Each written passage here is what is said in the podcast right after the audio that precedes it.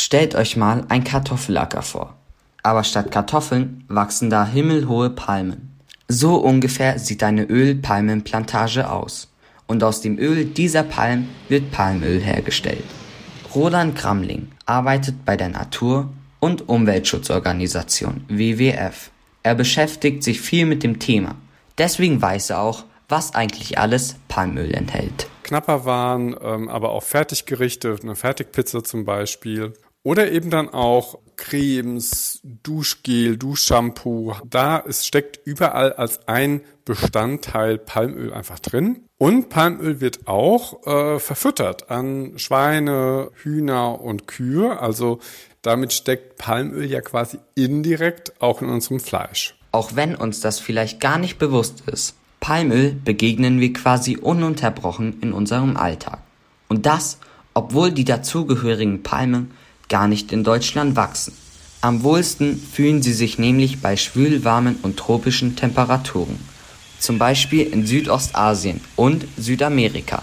Tiere können auf so einer Palmölplantage keine leben, weil es nichts anderes außer Palmen gibt.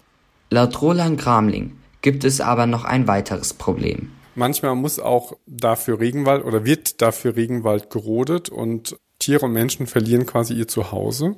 Das Problem ist einfach, dass wir unglaublich viel Palmöl essen, trinken, benutzen. Das heißt, der Hunger nach Palmöl weltweit wird immer größer und damit natürlich auch die Anbaufläche. Eine größere Anbaufläche bedeutet in dem Fall weniger Regenwald. Um aber das Zuhause der Tiere zu schützen, sollten nicht mehr, sondern weniger Palmen angebaut werden. Und mit sogenannten Blühstreifen können zumindest kleine Tiere und Insekten zwischen den Palmen wieder einen Platz finden. Blühstreifen sind kleine grüne Streifen mit Blumen und Büschen. Damit ist es allerdings noch nicht getan. Auch die Menschen auf den Plantagen müssen besser geschützt werden, fordert Roland Gramling. Na, wichtig ist vor allem, dass die Bäuerinnen und Bauern auch ähm, fair bezahlt werden. Auch die Arbeiter, die auf den großen Plantagen arbeiten, müssen fair bezahlt werden. Da gibt es immer wieder Probleme mit Kinderarbeit zum Beispiel.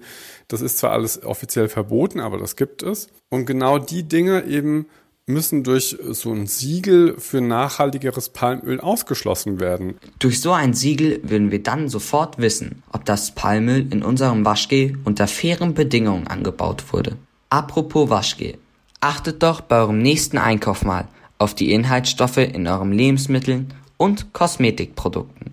Wenn wir nämlich weniger Produkte mit Palmöl kaufen, leisten wir auch einen kleinen Beitrag für einen größeren Regenwald.